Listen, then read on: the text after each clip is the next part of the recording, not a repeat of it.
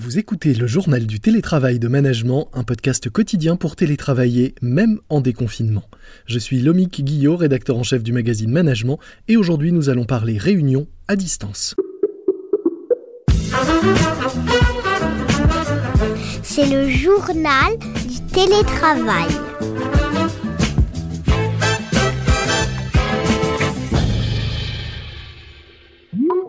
Aujourd'hui, pour euh, démarrer cette nouvelle semaine du journal du télétravail de management, j'ai le plaisir d'accueillir Mathieu Beucher, fondateur de Klaxoon, euh, qui permet d'organiser des réunions à distance et de collaborer quand on n'est pas dans la même pièce. Bonjour Mathieu. Bonjour. Je dis organiser des réunions à distance, c'était pas forcément euh, uniquement pour ça au début, mais j'imagine que l'usage de vos outils a explosé littéralement avec le confinement qu'on a connu. Oui, tout à fait. On a, on a vu une, une très forte augmentation des demandes d'équipement. Ça a commencé quelques semaines avant le Covid. Et ça s'inscrit quand même dans une tendance qui était très forte depuis à peu près 18 mois, de plus en plus de demandes sur cette notion d'équipement, d'outils pour télétravailler. Quelles sont les principales différences entre ce que vous proposez et des solutions euh, comme euh, Teams, Slack, voire des outils collaboratifs euh, comme ceux que propose Google ou, Dropbox? Alors notre spécialité à nous, c'est la, la, réunion participative. On a lancé le produit en mars 2015 et on vient en parallèle d'outils de communication instantanée comme peuvent l'être Teams, Slack, qui vont permettre d'échanger rapidement le quotidien. Nous, on intervient plus dans une séquence qui est la réunion où on a une problématique majeure qui est l'expression des points de vue et qui est pas toujours facile. En tout cas, on peut résumer en disant que l'oral n'est pas démocratique, ne permet, pas à tout le monde d'exprimer son point de vue, va en plus prendre beaucoup de temps si tout le monde doit s'exprimer les uns après les autres. Donc on a le fameux tour de table qui va durer euh, toujours trop longtemps et, qui va toujours être euh, réducteur par rapport au point de vue qu'on va réussir à exprimer. Et donc on va passer par quelque chose qui est beaucoup plus visuel. On, va utiliser des techniques de management visuel.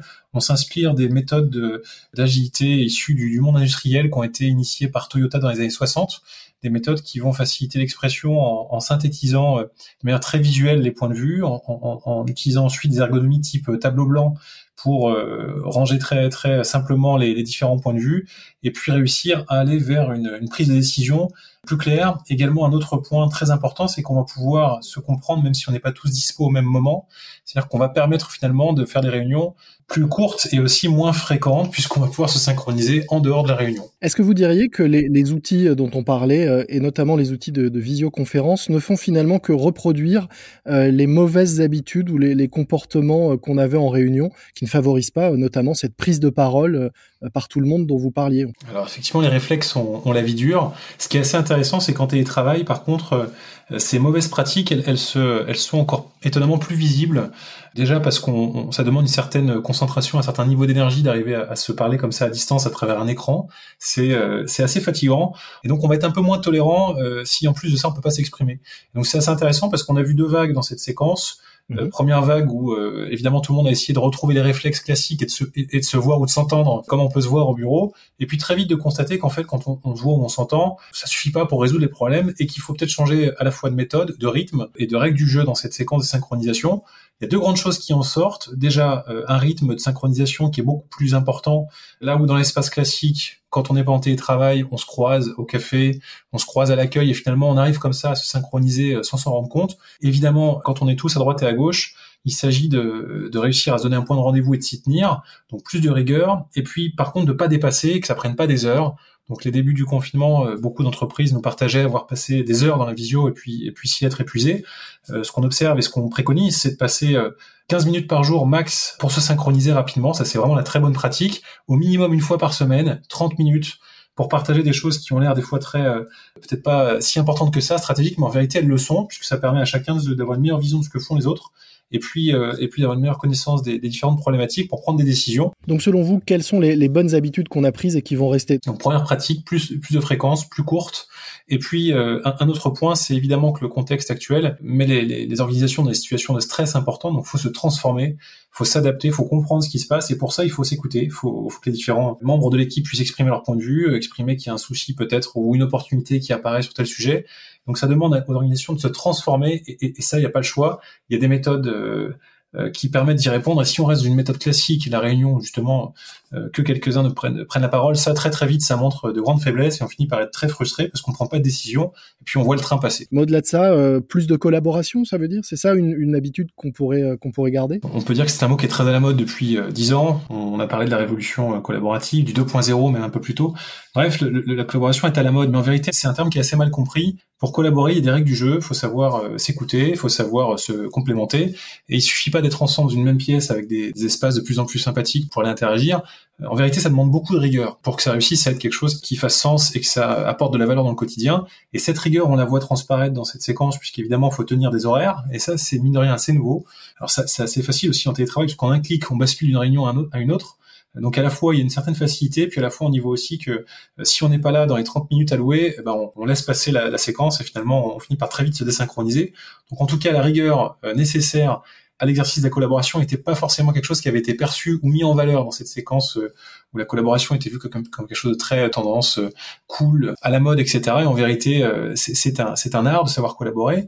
Deuxième point important, je pense que c'est la, euh, l'écoute qui grandit dans cette séquence puisque tout le monde se retrouve un peu mis au même niveau. Il n'y a plus de grade, tout le monde doit se retrouver avec son ordi et, et, devant la même barrière technologique de savoir installer l'outil tout seul. Il n'y a plus d'avantages ou de grands maîtres de séance qui pourraient arriver euh, sans avoir trop à gérer des contraintes logistiques. Tout le monde se retrouve au même niveau technologique et ça, ça fait du bien, je pense. On se rend compte que euh, tout le monde a une certaine capacité de transformation qui est, qui est plus grande que ce qu'on imaginait.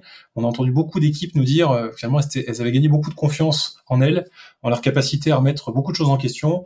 Et finalement, une fois que l'idée, euh, tout le monde y croit, euh, on peut y arriver. C'est pour ça que vous dites euh, que avec cet épisode, on a gagné 3 à 7 ans en termes de maturité sur ces sujets de transformation.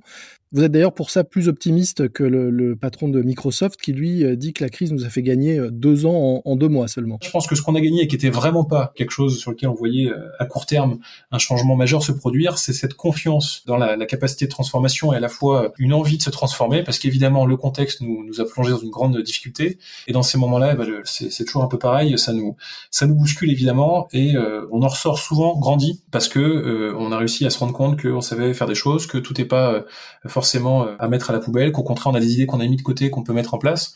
Je pense que sur ce plan-là, on a gagné des choses euh, qu'on pouvait euh, au mieux ne pas espérer avant cinq ans et encore sans avoir aucune certitude.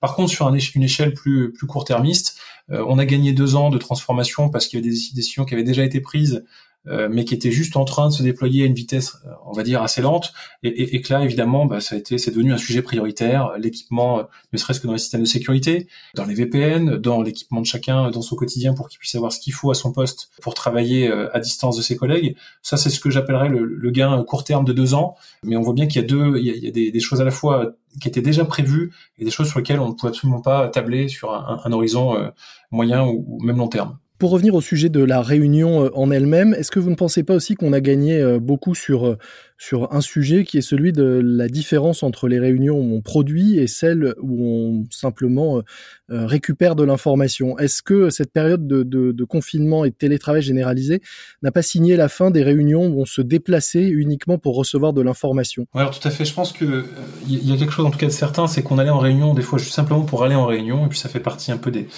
grands codes installés dans, l'espace de travail que d'avoir des réunions où on, se réunit, on s'écoute. Et là, je pense que ce qu'on a gagné, c'est effectivement le fait qu'on ne on n'a plus peur de, de, ne plus faire ce type de réunion. Finalement, elles sont en train de, disparaître et d'être remplacées par des logiques de partage en asynchrone, ce qu'on a évoqué et ce qu'on permet avec Klaxoon pour pouvoir synchroniser en dehors de la réunion. Et on va par contre avoir une nouvelle forme de réunion qu'on voit émerger à grande vitesse. C'est cette réunion de synchronisation à très forte fréquence, donc à l'échelle de la semaine ou de la journée. Et c'est un format qui est à la fois très efficace, très accessible quels que soient les métiers, et puis très souple parce qu'on voit que ça s'adapte à des agendas qui peuvent être évidemment euh, très changeants, et on garde une trace, ça c'est quelque chose de très important. On est capable de revenir en arrière, de retrouver ce qui était dit, décidé. Effectivement, la réunion après Covid euh, sera, euh, à mon avis, mieux utilisée, un format plus efficace et moins décoratif, quoi, moins, moins théâtral. Ça peut être une, une réponse aussi à ceux qui sont encore opposés à l'idée du, télétravail. on ne parle même pas du tout télétravail, mais qui voit une perte de créativité, plus de difficultés à, innover, à faire émerger de, nouvelles idées, à confronter des idées. Je pense que là, on s'est tous rendu compte à distance que bah, tout seul, on s'ennuie très vite et qu'on n'est pas très efficace que du coup la collaboration apporte euh, beaucoup de choses, des points de vue différents évidemment, puis aussi une capacité à en faire beaucoup plus. Mais ça, c'est des choses qui sont profondément humaines.